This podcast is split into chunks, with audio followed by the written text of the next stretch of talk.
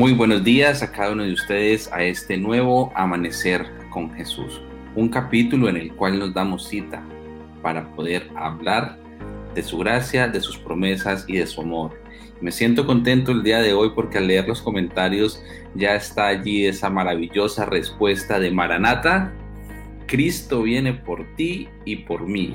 Gracias hermanos por eh, compartir esa bonita esperanza que llena nuestros corazones de alegría al saber que Cristo viene por ti y por mí.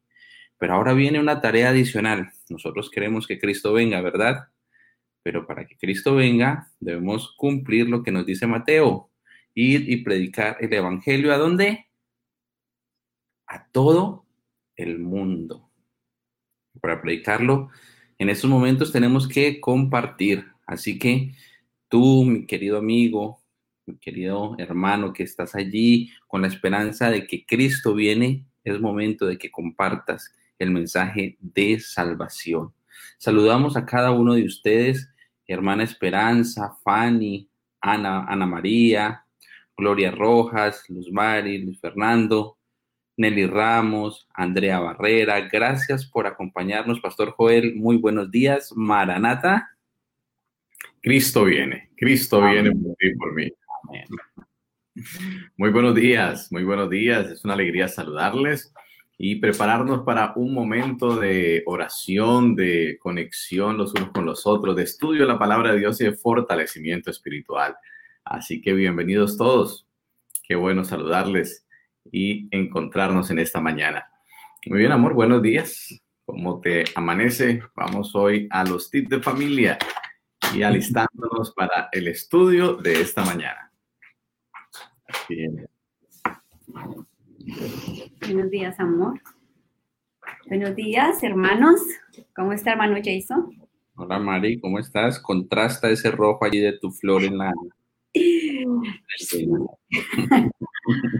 Gracias. Eh, bueno, hermanos, eh, amigos que ya están allí conectados, Dios les bendiga. Un feliz día. Eh, quiero empezar con el tip de familia para, para hoy, eh, recordando una eh, expresión, una frase que encontré en un libro hace muchos años, cuando, está, cuando era soltera, que decía el autor, dice, decía, no, no necesitamos pecar para ser pecadores. Lo único que necesitamos es haber nacido. Y wow, yo, ¿cómo así? O sea, lo único que necesitamos es haber nacido. O sea que ya cuando nosotros nacemos ya somos pecadores. Y realmente es así. Eh, porque eh, me recuerdo, recuerdo cuando mi hija estaba bebé, yo me preguntaba, ¿por qué, ¿por qué mi niña y por qué los niños eh, no tratan de tener las cosas organizadas, ¿no? Ellos de bebés quieren romperlo todo, quieren dañarlo, empiezan a cogerlo. Nosotros nos descuidamos y, nos dañan las paredes, pueden dañar, rasgar este, los muebles, el carro. Bueno, eso hacen un montón de cosas destructivas. Y, bueno, es por eso, justamente por lo que acabo de decir, es porque nosotros nacemos eh, siendo ya pecadores. Y, nuestra tendencia, nuestra lucha del cristiano es, nuestra tendencia es eh, hacer, eh, ser egoísta, ¿cierto? Todo yo, ¿cierto? Todos los niños gritan, lloran porque quieren ellos eh, recibir atención y que me sirvan y que me atiendan. Nuestra tendencia es así, es a, ser egoísta, esa es nuestra tendencia. Por eso a medida que el Señor entra en nuestro corazón, va transformando nuestra vida, entonces eh, surge un cambio nos transforma el Señor y ya esa actitud de ser egoísta, de pensar solamente en nosotros, pues em, va, va, a ir, va ir mejorando, el Señor nos va transformando, nos va ayudando. Por eso es lo poderoso del Evangelio, que el Evangelio transforma nuestra vida, el Evangelio nos cambia el, Evangelio hace algo diferente porque nuestra tendencia es hacia el mal, nuestra tendencia es hacia el egoísmo. Y bueno, dirán ustedes, pero ¿por qué la hermana nos habla de esto? Bueno, porque es que tiene que ver mucho con la comunicación. Y, pienso que también eh, tiene que ver mucho con la comunicación activa, porque como nuestra tendencia es hablar de nosotros, nuestra tendencia es, es, es eso. Eh, entonces no mm, vamos, no estamos eh, prestando una atención activa a la persona que me está hablando. Entonces hay un error común que ocurre cuando tenemos una conversación y bueno, yo quiero que durante estos días también ustedes pues eh, presten atención y, miren si esto es así, pero por, por lo general ocurre. Entonces, digamos que una amiga, una amiga me está hablando acerca de que ella este fin de año, sus vacaciones van a ir, digamos, a la isla de Barú y está emocionada contándome que que va a ir a pasar esas vacaciones allá. Y nuestra tendencia, por lo general, es decir, oh, no, yo, yo voy a ir mejor a un lugar más privado, eh, yo estoy pensando ir mejor a una finca, en el eje cafetero, a estar más tranquila. ¿Y qué ocurrió? Nuestra tendencia siempre es hablar de nosotros. Mi, mi amiga me estaba contando de sus planes, entonces yo la corté la corté, corté su relato, corté su historia. Esto es importante comprenderlo y pues no cometer e, ese error, porque cuando hacemos esto, entonces la escucha activa eh, no la estamos haciendo. ¿Qué sería lo que lo que nosotros debemos hacer. Bueno, si nos están comentando algo, debemos interesarnos. Entonces, mi amiga me está hablando que quiere ir a la isla de Barú, aún en medio de la cuarentena. Bueno, le digo, oh, qué, chévere, cuéntame cómo es. Yo no, he podido ir. ¿Qué has averiguado? Y entonces ella empieza, no, pues es que yo pude. Eh, investigar y que hay unos planes fabulosos, que no sé qué. Y entonces yo me intereso y le voy preguntando más, le voy preguntando y ella me va dando más información. Esto es escucha activa, cuando yo me intereso en el, en el relato de ella, ¿sí? Y esto ocurre pues en, el ámbito también de la familia, con nuestros hijos, interesarnos en lo que ellos nos están diciendo. Muchas veces los interrumpimos y ellos vienen a contarnos algo y nosotros de una vez decimos lo que nosotros pensamos y, ahí interrumpimos la conversación. Entonces, esto es un error que los eh, expertos en comunicación dicen que por lo general, imagínate, muchas veces, la mayoría de las veces, entramos en una conversación y empezamos a hablar de nosotros y no dejamos que nuestro interlocutor nos siga contando y no prestamos atención. Entonces, para ser eh, oidores activos, debemos hacer lo contrario y esto es de, se debe practicar. Entonces, el reto para este día es en alguna de estas conversaciones que usted tenga en este día, verifique cómo fue que realizó esa conversación. Mm, ¿Tuviste la tendencia a hablar de ti? ¿Sí? O mejor, eh, buscaste la alternativa, preguntaste, te interesaste por esa historia, ese relato que esa persona te está hablando. Así que eso es lo que debemos hacer para poder eh, lograr ser unas personas que escuchan activamente, porque hay una diferencia entre escuchar y, escuchar activamente. Eh, en resumen, hermanos, para terminar, es interesarnos en el relato de la persona que nos está hablando, interesarnos en su historia. Y cuando lo hacemos, entonces somos personas que estamos escuchando activamente. El Señor nos bendiga, queridos hermanos, en este día. Vamos entonces a continuar y no se olviden que durante esta semana estamos hablando de comunicación. Y nuestro eslogan es, es, es, comunícate bien comunícate con amor. Cuando nos comunicamos con amor, las cosas van a salir mucho mejor. Y esta, ese es nuestro reto en esta semana, sacar tiempo de calidad, eh, tener niveles de comunicación mucho más profundos con nuestra pareja, con nuestros eh, hijos, con las personas. Y bueno, todos estos truquitos o estos detalles que les he dicho, pues es para que los pongamos en práctica y podamos mejorar. Dios nos bendiga y un feliz día. Muchas gracias, amor. Qué bueno poner en práctica la comunicación o la escucha activa la validación. Muy bien, también vamos a comunicarnos con Dios en esta mañana. Tenemos invitados hoy, una pareja, flamante pareja, muy queridos, el pastor Miguel Chamorro, su esposa Jessie, desde la ciudad de la Esperanza colombiana, San José del Guaviare. Así que les invitamos en esta hora, aquí están con nosotros. Muy buenos días, bienvenidos a Amanecer con Jesús. Muy buenos días, Pastor Joel. Muy bien, gracias a Dios aquí.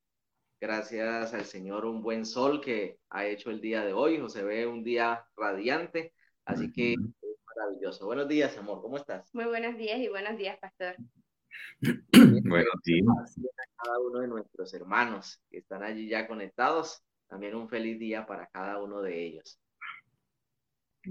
Qué bueno, así es, así es. Nos alegra mucho que esté haciendo un buen clima en el Guaviare y que hoy podamos estar juntos para estudiar la palabra de Dios y también para interceder ante el trono celestial.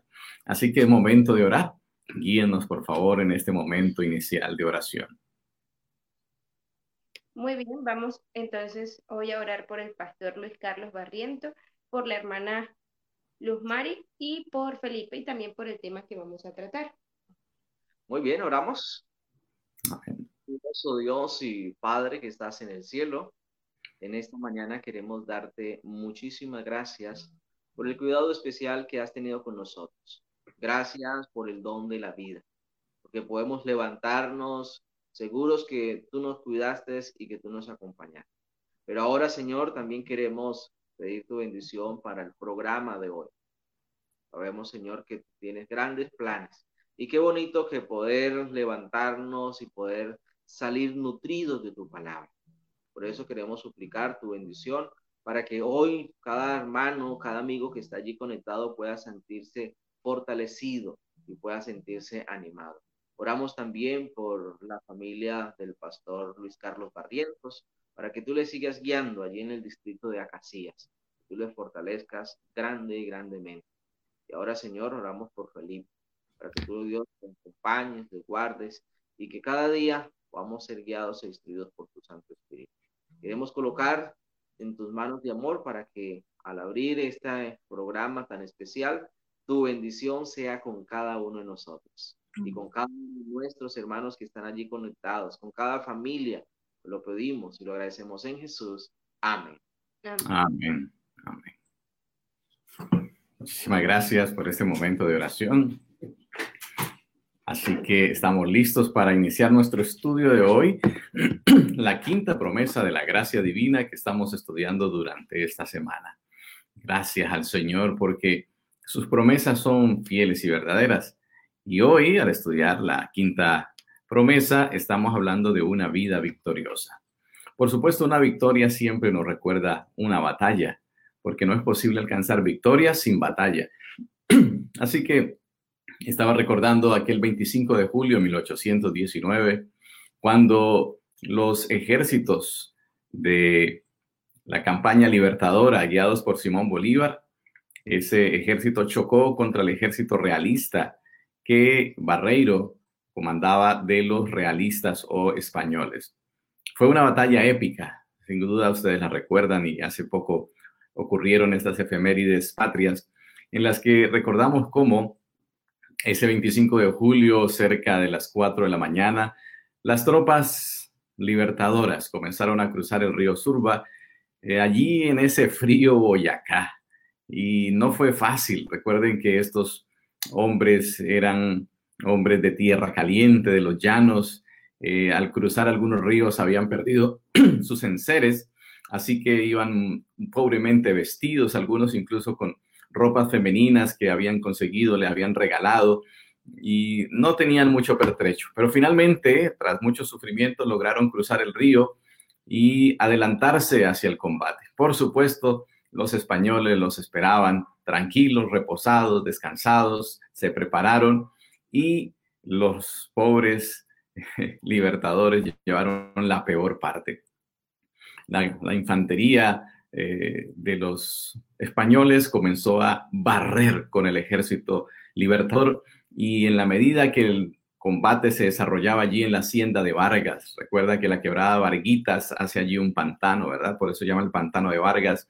En la medida que el combate se desarrollaba, cada vez más los españoles iban ganando terreno y empujando a las tropas hacia el pantano y las cosas se iban poniendo más y más difíciles. Bolívar trataba de jugarse todo por la eh, batalla, pero las cosas no iban saliendo bien y el ejército libertador retrocedía y retrocedía. Luego Bolívar se dio cuenta de algo. Los españoles comenzaron a movilizar a la caballería que como una serpiente erizada comenzó avanzar para cercenar de manera definitiva las diferentes alas del ejército libertador y la batalla estaría perdida. Era así tan fácil que los dos líderes de ambos ejércitos lo percibieron. Barreiro gritó, ¡Viva España! Ni Dios me quita esta victoria. Esa fue su expresión porque previó la victoria. Por su parte, Bolívar también se dio cuenta de que la victoria no era suya, así que se desesperó y dijo, se nos vino la caballería, se perdió la batalla. Y esa historia pudo haber terminado en que Bolívar pudo haber sido apresado, muerto, el ejército libertador destruido, dispersado, y la historia hubiera sido diferente. Pero algo ocurrió allí. Un hombre eh, se presentó inmediatamente, refutó la expresión derrotada, derrotista de, de Bolívar y le dijo, pero general, ¿por qué dice que se perdió la batalla si ni yo ni mis hombres hemos peleado? Este era el oficial José Rondón. Algunos historiadores dicen que él no tenía el nivel de coronel, sino que estaba en un rango inferior. Así que Bolívar en un golpe de, de emoción y de esperanza le ascendió, dicen, a coronel, diciéndole, coronel, salve usted la patria. Y de inmediato, este hombre, animado no solamente por su coraje, sino por el nuevo rango, giró hacia sus hombres y le dijo, que me sigan los valientes. No hubo tiempo de prepararse, sino sencillamente se arrojó sobre el ejército eh, enemigo. 14 hombres fueron los primeros en reaccionar y lo siguieron en una acción suicidas sobre un ejército bien preparado y que lo superaba en, inmensamente en número. Sin embargo, eh, a pesar de que no tenían mucha protección, no tenían eh, armas suficientes, solo aquellas lanzas y sus caballos, pues eh, lograron detener al enemigo y no solo detenerlo, sino derrotarlo finalmente y alcanzar una gran victoria para la patria. Son historias maravillosas de nuestra nación, ¿verdad? Así que ah, se ganó la victoria ese día y consiguió así que la, la, eh, epopeya libertadora lograra ser una realidad hasta que se consumara esa libertad. Qué interesante es saber que una acción decisiva en un momento, a pesar de las desventajas, se alcanzara entonces la victoria no tenía muchas armas. El himno nacional dice que eh, su escudo era más bien eh, su aliento varonil, su ímpetu, su espíritu, y eso fue lo que propició la capacidad de vencer. No fueron solo los 14 lanceros, detrás de ellos luego entonces reaccionaron los demás, pero ustedes saben, no había megáfono, no había boquitoki, así que la voz de Rondón solo alcanzó a 14 y los otros adivinaron lo que estaba pasando y también se unieron. Allí, cuando vamos al pantano de Vargas, podemos ver eh, aquella, aquel gigantesco monumento que conmemora esa batalla con los 14 lanceros y también en el antiguo billete de mil pesos ¿no? que existía aquí en nuestro país. Batallas, batallas. Una batalla, una victoria épica podría consagrar una libertad para siempre. En la vida cristiana, las batallas no tienen solamente un momento eh, épico, es una batalla de cada día. Pero ahora hay una cosa interesante, mientras en las batallas el, enemigo debe ser destruido y debe morir para que el otro pueda vencer. El apóstol Pablo dice en 1 Corintios 15, 31, algo totalmente diferente, que para ganar esta batalla, él dice, cada día muero. ¿Cómo así? ¿No debe morir el enemigo? Bueno, él decía, yo soy el que debo morir cada día. Cada día debo morir para tener una vida victoriosa. Y él agrega luego, eh, en otra parte, al decir, lo que ahora vivo, lo vivo en Cristo Jesús. Es el secreto de la victoria, algo muy especial. Ahora nuestro compañero de San José del Guaviare, Miguel Chamorro, nos va a hablar acerca de cómo es que ocurren estos eventos victoriosos en la vida de un cristiano y qué ha preparado el Señor para darnos esa victoria de manera continua. Así que nuevamente, bienvenido. Muy gracias, gracias, Pastor Joel. Y gracias porque a través de esa maravillosa historia eh, puede relatarnos y puede despejarnos en la realidad cómo es que se enfrentan, ¿verdad? Pero como usted decía, podemos tener esa plena confianza porque aún hay una batalla más grande que tenemos, que es contra el enemigo, contra aquel que está allí en medio de las tinieblas. Pero sabemos victoriosos, podemos ser victoriosos. Y una de las preguntas es, ¿cómo se vence al mundo? ¿Cómo vencer al mundo? En este mundo de pecaminosidad, en este mundo donde nos encontramos, que a veces no es fácil salir, eh, muchos están allí enredados peleando esa batalla, pero vamos a ver qué nos dice el libro de Primera de Juan, capítulo 5, versículo 4. ¿Cómo podemos vencer al mundo? Primera de Juan, capítulo 5, versículo 4 dice, porque todo aquello que es nacido de Dios vence al mundo. Es decir, que todo aquel que nace de nuevo, todo aquel que acepta a Jesús dice que va a poder vencer al mundo.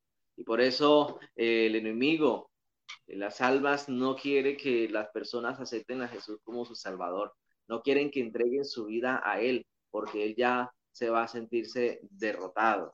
Así que una de aquellas partes para poder vencer al mundo es poder entregar su vida, su vida a Jesús. Vamos a encontrar allí que es la única razón para poder vencer al mundo. Pero esa, ese vencer no es así sencillo, no es así fácil. También vamos a cobrar victoria, eh, vamos a mirar que eh, hay angustia, vamos a ver que hay tribulación. Dicen en que en la victoria de quién puede siempre el cristiano regocijarse y cobrar ánimo. Hay alguien que ya salió victorioso, hay alguien que ya venció al mundo, hay alguien que ya estuvo allí eh, luchando las mismas luchas que nosotros hoy tenemos, pero que salió victorioso y que nosotros podemos confiar en él. Y por eso el libro de Juan 16, 33, Juan 16, 33 trae una promesa maravillosa, muy maravillosa. Dice, estas cosas, estas cosas os he hablado para que en mí tengáis paz. En el mundo tendréis aflicción, pero confiad, yo he sido al mundo. Qué maravillosa promesa, qué maravillosa confianza nosotros podemos tener, apreciados hermanos, apreciados amigos que en este momento nos están escuchando. Poder tener esa confianza de que ya alguien venció al mundo y que gracias a él nosotros podemos tener paz. Sí, hay, es hay verdad que en momentos nos angustiamos, en momentos no tenemos tranquilidad, pero cuando sientas eso, recuerda este texto bíblico de Juan 16, 33. En el mundo vamos a tener aflicción, pero confía plenamente en Jehová porque yo he la vencido al mundo. Qué maravilloso poder contar con este Jesús maravilloso que estuvo pasando por la misma situación que nosotros tuvimos. De hecho, la Biblia presenta que fue tentado en todo según nuestra semejanza y salió vencedor. Así que eso nos anima, esto nos fortalece y nos ayuda para que podamos seguir venciendo, para que podamos seguir avanzando. Así que uno es entregar nuestra vida a Jesús. Y lo otro, si nos vienen tormentas, si nos vienen pruebas, tengamos la plena confianza que en Cristo ya somos más que vencedores. ¿Y cómo hacemos o para que esa confianza, para que eso pueda estar allí? Únicamente quienes pueden vencer. Vamos a ver quiénes son los que pueden vencer. Y allí en el libro de Juan, primera Juan, donde estábamos en un momento, eh, porque no todos vencen, ¿verdad? Ya miramos el que, acepta a Jesús, pero vamos a ver la siguiente parte, según primera Juan 5.5, y allí nos va a ver quién es el que vence al mundo dice el texto bíblico. ¿Quién es el que vence al mundo? Sino el que cree que Jesús es el Hijo de Dios. Así que eh, otra de las condiciones para poder vencer y aquellos que vencen es creer, creer en el Señor Jesús, creer en aquel que ya venció en el mundo, creer en que en Él podemos salir más que victoriosos. Por eso allí el texto decía, ¿quién es el que vence al mundo? Sino el que cree que Jesús es el Hijo de Dios. Esa declaración que en algún momento hizo Pedro cuando los discípulos, cuando el mismo Jesús le preguntó, ¿quién dicen los hombres que soy? Y muchos respondieron de diferentes maneras, pero cuando hizo una pregunta directa a cada uno de ellos, ¿y quién dicen que soy yo? Y Pedro respondió esa pregunta, a esa pregunta, una manera, tú eres el Cristo, el Hijo del Dios viviente. Y esa misma manera, el que cree que Jesús es el Hijo de Dios va a poder vencer. Es el único, el único que puede vencer. Y por eso al, creer en Él, pues lo va a reconocer como su único Salvador. Pero también se necesita algo, no solamente eh, creer, se necesita aún algo más. Y allí en el primera de Juan, capítulo 4, la última parte, capítulo 5, versículo 4, la última parte decía también, y esta es la victoria que vence al mundo a través de nuestra fe, de nuestra fe. Así que allí tenemos esa victoria se necesita fe de parte de cada uno de nosotros. Y a veces eh, para muchos no es fácil, no es fácil tener esa fe viva, esa fe eficaz. Por eso también allí el texto bíblico dice, si tuvieras fe como un granito de mostaza, ¿verdad?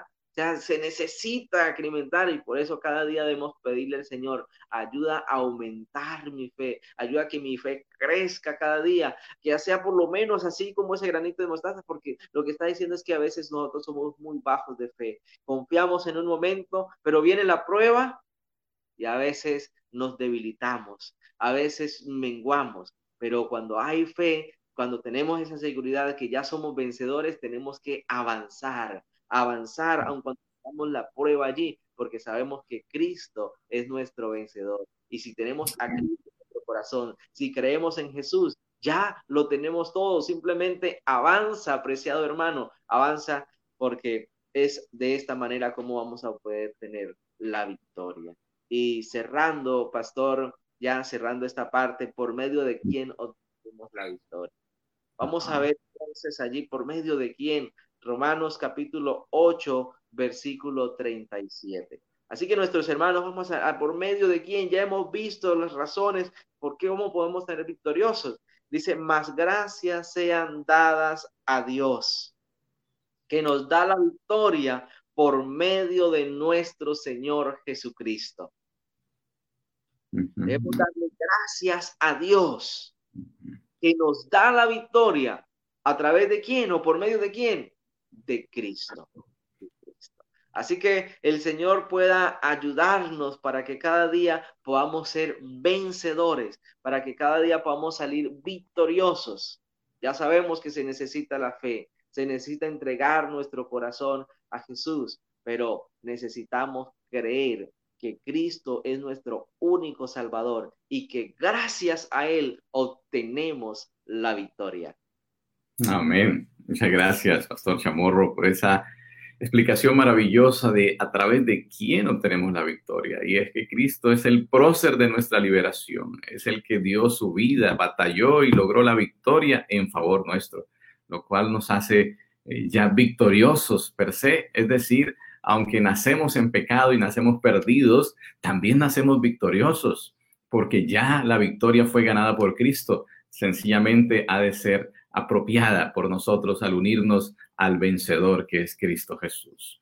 ¿Cómo Cristo logró esa victoria? ¿De qué manera eh, luchó para alcanzarla para nosotros? Es lo que el pastor Carlos nos va a explicar junto con otros elementos de cómo tener una vida victoriosa en el nombre de Jesús.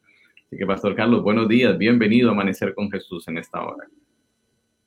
Buenos días, pastor Joel. Buenos días a todos los amigos que se conectan en esta mañana en este tema tan importante de la vida victoriosa. Sin duda que Cristo es nuestro ejemplo en todo, pastor. Pastor, hay un poquito de diferencia del sonido, quizás pudiera quedar un poquito más claro. A ver. Creo que ya.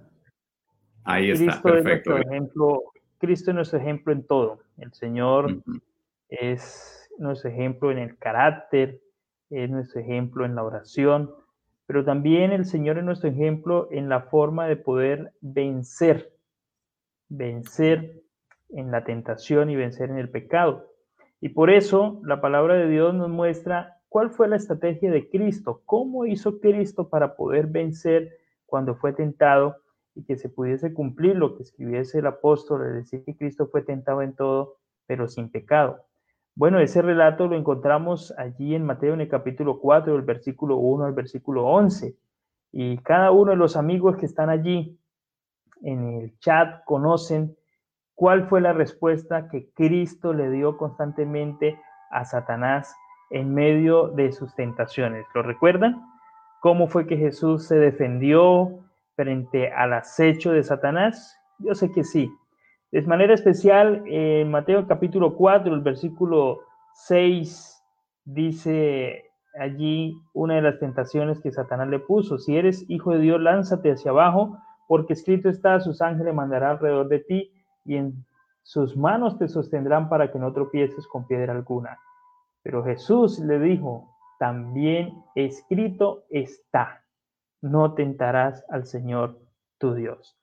Así que eh, allí la palabra de Dios nos está diciendo cómo es que Cristo venció. Cristo venció usando la palabra de Dios, usando la escritura, atesorándola en su corazón. Y de hecho hay un, versículo que me encanta que está en el Salmo 119, en el versículo 11, 10 y 11. Y allí el Señor nos dice, ¿con qué limpiará el joven su camino? Con guardar palabra, pero también dice, en mi corazón he guardado tus dichos para no pecar contra ti. Así que es supremamente importante el estudio de la palabra de Dios. Apreciado amigo que estás allí eh, frente a tu pantalla, frente al computador, tal vez en el televisor viendo este programa por el YouTube, en el celular. Te felicitamos por estar conectado cada mañana con nosotros. Sin embargo, no te conformes solo con ver amanecer con Jesús. Tú debes ir a la palabra de Dios, debes hacer tu estudio personal de la palabra de Dios. Es lo que te va a fortalecer. Amanecer con Jesús debe ser una abreboca, debe ser algo que te despierte más el deseo de estudiar la palabra de Dios. Pero no te puedes conformar con solo eso. Eso sería la lechuguita de la ensalada pero necesitas un plato más fuerte y ese plato más fuerte lo vas a encontrar cuando vas directamente a la palabra de Dios. Así lo hacía Jesús y por eso frente a la tentación siempre pudo decir, escrito está, escrito está. Ahora, las escrituras también en Apocalipsis, en el capítulo 12, el versículo 11, nos muestra cómo podemos los hijos de Dios realmente vencer Dice allí en Apocalipsis capítulo 12, el versículo 11, ellos lo vencieron por la sangre del cordero y por la palabra que ellos proclamaron, siempre estuvieron preparados a entregar sus vidas y morir. ¿Cómo es que vencen los santos el pecado? ¿Cómo es que vencen los santos a Satanás? ¿Cómo vencen los santos las acechanzas del enemigo? A través de Cristo. Sí, Cristo venció por nosotros pero Cristo también quiere actuar en nuestro corazón. ¿Y cuando Cristo actúa en nuestro corazón? Cuando nosotros tenemos una comunión íntima con Cristo Jesús. Por eso Hebreos capítulo 12, versículo 2 dice, fijos los ojos, puestos los ojos en quién? En Jesús, el autor y consumador de la fe. Nosotros no podemos vencer la tentación y vencer el pecado si no le sacamos tiempo a tener una relación, una amistad con Cristo Jesús. No podemos, no podríamos. Frente a cualquier acechanza del enemigo estamos débiles. Es más, me llama la atención cómo Jeremías en el capítulo 2 describe al pueblo de Dios y dice en, en, esa descripción que hace Jeremías 2, usted puede leerlo tal vez más tarde en su casa, hay una expresión que el Señor usa para describir a su pueblo y lo llama asna montés. y estudiando ese tema en cierta oportunidad, me dio curiosidad de saber que, por qué el Señor la llama al pueblo Asna Montés. Y dice Asna Montés que en su furor olfatea el viento. Y resulta que es que el Asna Montés, cuando está en celo, ella no espera a que el macho venga para aparearse, sino que ella olfatea dónde está el macho y va a buscarlo y el Señor usa esa expresión para su pueblo para mostrar que en muchas oportunidades el enemigo ni siquiera tiene que tentar al pueblo de Dios. Satanás a veces no tiene ni que tentarnos, sino que muchas veces nosotros mismos buscamos la tentación y buscamos el pecado. Así que la única forma de nosotros vencer es llenando nuestra vida de Cristo y de su palabra. Nuestro corazón no puede estar vacío. Un día llegamos a la iglesia, entregamos la vida a Cristo Jesús, el Señor Jesús sacó todo lo malo que había, todo el pecado, todas las tendencias, todas las cosas que, que no estaban bien, el Señor las sacó. Pero si no llenamos ese corazón de Cristo, de su Santo Espíritu, de su Santa Palabra, entonces estamos en el peligro de caer en una situación más desesperada que la que teníamos antes. Por eso, Apocalipsis en el capítulo 12, versículo 11, nos dice que la forma en que los santos vencen al enemigo es colocando a Cristo en sus vidas y su santa palabra en cada uno de nosotros. También en Romanos, en el capítulo 12, el apóstol Pablo nos dice cómo es que nosotros podemos vencer el mal. Romanos capítulo número 12, el versículo número 21 Romanos 12, 21 dice lo siguiente, no permitamos que nos venza el mal, es mejor vencer el mal con el bien. ¿Cómo nosotros podemos vencer el pecado? ¿Cómo podemos vencer nuestro orgullo? ¿Cómo podemos vencer nuestro egoísmo? ¿Cómo podemos vencer la ira? ¿Cómo podemos vencer el odio, el rencor? Haciendo el bien. Haciendo el bien. Por eso una de las estrategias que el Señor quiere que nosotros empleemos es la regla de oro. ¿Y cuál es la regla de oro? No es no hagas a los demás, no, la regla de oro es haz con los demás, trata a los demás como quisiera que fueran contigo. Entonces, cuando nosotros tratamos bien, cuando nosotros obramos bien, estamos venciendo el mal, estamos venciendo esas cosas que salen de nuestro corazón y que estorban y que afectan la vida de tantas personas. Quiero finalizar en esta hora con el texto de Génesis capítulo 32, versículo 28. ¿Por qué con este texto? Porque es que este texto nos muestra la experiencia de un vencedor. Nos muestra la experiencia de un patriarca que logró hacer lo que nosotros debemos eh, también alcanzar. Logró la victoria que nosotros debiésemos cada día eh, luchar por alcanzar. Génesis en el capítulo número 32, el versículo número 28. Dice allí la palabra de Dios, y el hombre dijo, tu nombre ya no será Jacob, sino Israel, porque has luchado con Dios y con los hombres y has vencido. En ese cambio de nombre, sabemos que se estaba refiriendo no solo al cambio de la manera como lo iban a llamar, sino el cambio de su carácter el cambio y la transformación que el Señor hizo en Jacob, el engañador, y ahora se convirtió en Israel, el que luchó con Dios y venció. Ese mismo cambio es el que el Señor quiere hacer en nuestra vida. Dios quiere cambiar nuestro carácter. Tal vez en esta tierra sigámonos llamando Joel, sigámonos llamando eh, Lumarina Palma, que me saluda allí, que el Señor le bendiga. Podamos seguirnos llamando Israel, Magdalena, Gladys, como te llames. Podemos seguirnos llamando, pero cuando nosotros luchamos y vencemos con Dios, entonces el Señor quiere cambiar nuestro carácter. Amigos, para tener una vida victoriosa necesitamos tener a Cristo en nuestro corazón y atesorar su santa palabra en nuestra vida y entonces Dios nos va a transformar. Amén, amén. Muchas gracias, Pastor Carlos. Este estudio ha sido maravilloso. Hemos visto cómo Cristo es el que nos otorga la victoria cómo Cristo logró la victoria y otros ejemplos de victoria. Y ahora, pues además, si fuera poco el ser victoriosos, el Señor nos ofrece promesas preciosas, grandísimas, acerca de, bueno, para los vencedores. Ya es suficiente alegría ser vencedor, pero todavía hay más, porque el Señor quiere que seamos vencedores en todo y esto es nuestro privilegio. Pastor Darwin nos va a, contar acerca de qué tiene el Señor para los vencedores y cómo desea que recibamos esos premios maravillosos. Así que esa es nuestra sección final. Bienvenido, Pastor. Buenos días. Buenos días, Pastor Joel. Buenos días al Pastor Carlos, a la mesa de trabajo y a todas las personas que nos acompañan en el chat.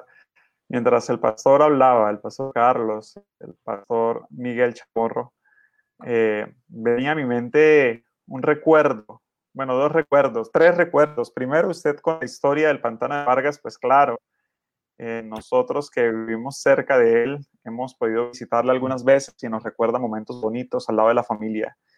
Segundo, la hermana Aide, que quiero saludar en esta hora, tocó una frasecita allí, dijo ella, batalla no es batalla, sino tiene, viene la prueba. Y cuando ella escribió esa frasecita, escuché casi que la voz de, de mi mamá allí siendo un niño en cuna en la casa antes de dormir cantándome esa cancioncita. Así que me recordaba algo más. Y lo tercero, eh, todo esto pues me hizo recordar un pasaje de la Biblia. Estamos hablando precisamente de que el Señor nos da la victoria y estamos hablando de que hay unas promesas grandes y preciosas para la victoria.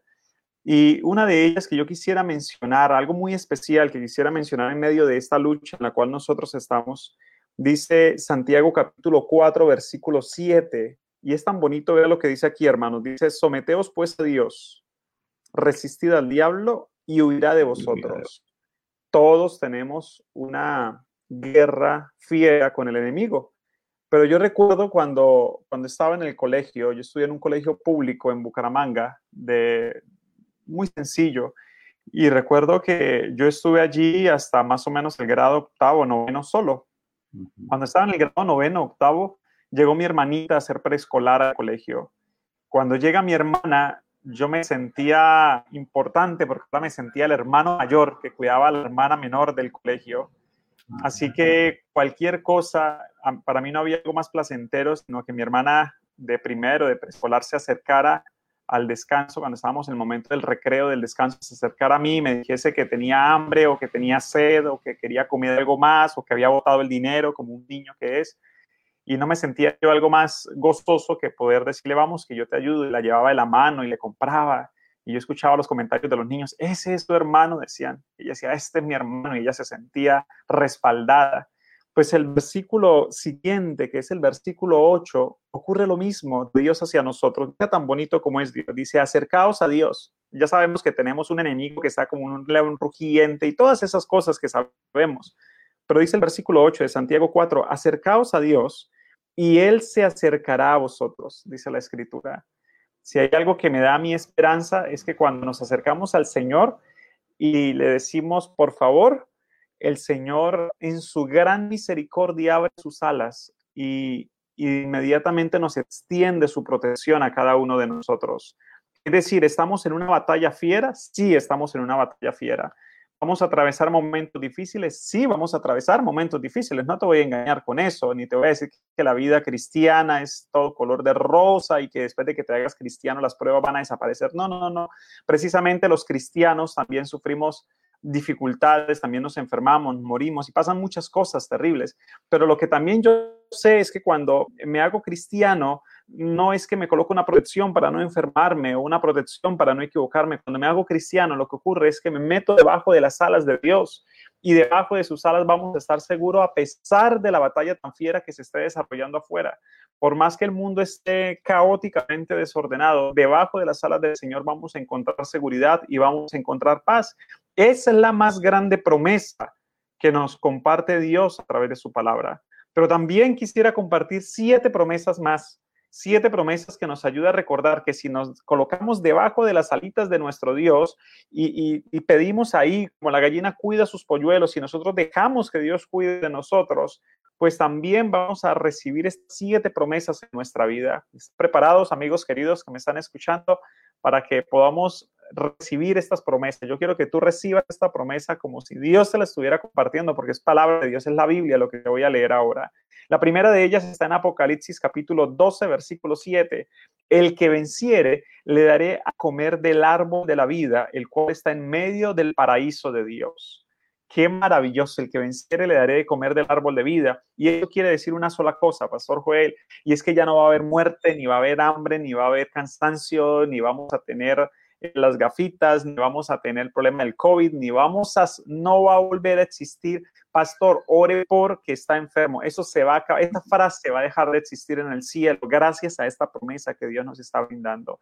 Segunda promesa, al que venciere no sufrirá daño en la muerte segunda, versículo 11.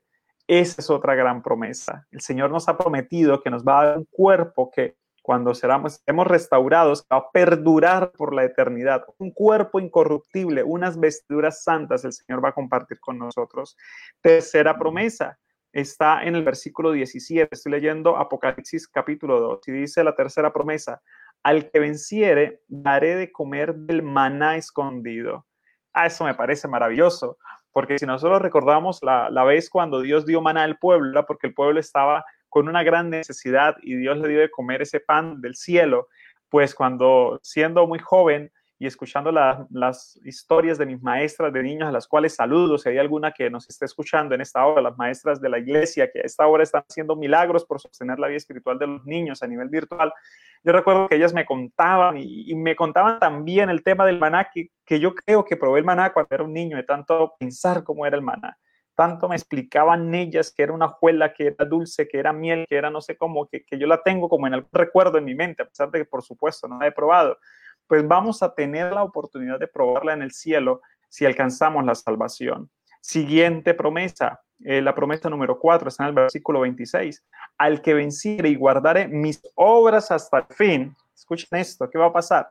Yo le daré autoridad sobre todas las naciones qué mayor autoridad que poder ser llamados hijos e hijas de Dios. Esa es la autoridad que recibimos, de poder ser herederos de la patria celestial. Siguiente promesa, dice, al que venciere será vestido de vestiduras blancas y no borraré su nombre del libro de la vida y confesaré su nombre delante de mi Padre y de los ángeles del cielo.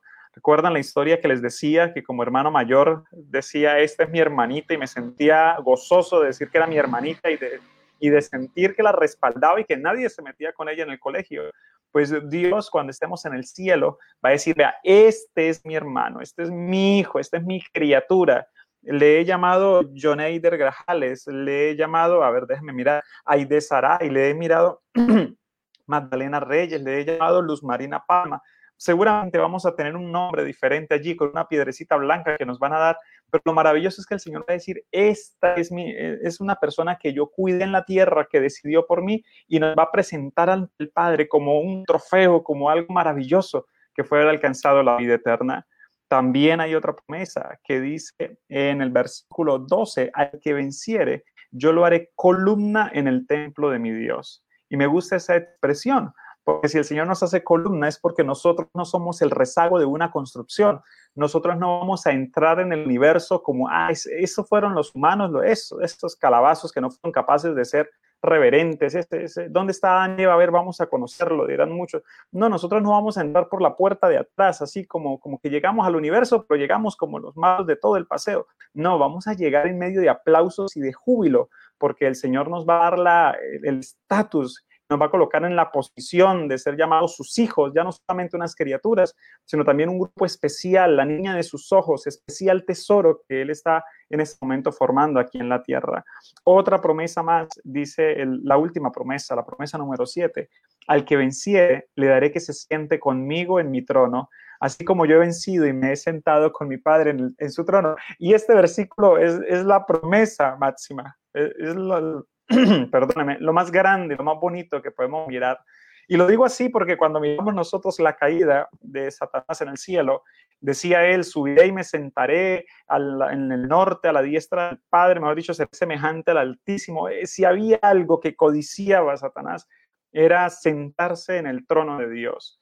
Pero nosotros somos tan amados por Dios y somos los, somos los niños mimados por Dios, que nos ama, que nos paladea todos los días, que Él desea no que nosotros por imposición nos coloquemos en sus piernas en el cielo, en el trono, sino Él mismo quiere llevarnos allí y darnos la oportunidad de experimentar, de estar cerca ante la gloriosa presencia del Padre. Así que hermanos, con todo esto que hemos acabado de mencionar, con estas promesas preciosas, yo quiero preguntarle, ¿será que no nos quedan ganas de salvarnos? ¿Será que no nos quedan ganas de obedecer a Dios? ¿Será que no tenemos las ganas de portarnos bien? Son solo 70, 80 años, no es más. Es más, si tú ya tienes 33 años como tengo yo, ya le faltan 50 y acaba la historia. Entonces, hay que luchar y hay que portarnos juiciosos porque no estamos solos. No estamos solos en esta tierra. Hay un Dios detrás de nosotros que nos respalda, y no nos respalda con palabritas de aliento simplemente, no, envió a su Espíritu Santo, que no es cualquier cosa, sino Dios, la potencia del cielo, el Espíritu Santo, el poder de Dios está en la tierra para darnos la capacidad de sobrellevar las tentaciones y de salir victoriosos. Así que la invitación en esta hora es para que nos dejemos colocar debajo de las alas de Dios. La invitación en esta hora es para que nos dejemos, eh, perdóname en la expresión, apachuchar de Dios, amar por Dios. Dejémonos que Dios sea nuestro Padre en esta tierra y nos capacite y nos prepare para que seamos sus hijos en el reino de los cielos. Que Dios nos bendiga a todos y que podamos prepararnos para ese gran día. Amén, amén. Muchas gracias, Pastor Darwin. Qué emocionante realmente las promesas maravillosas de la victoria.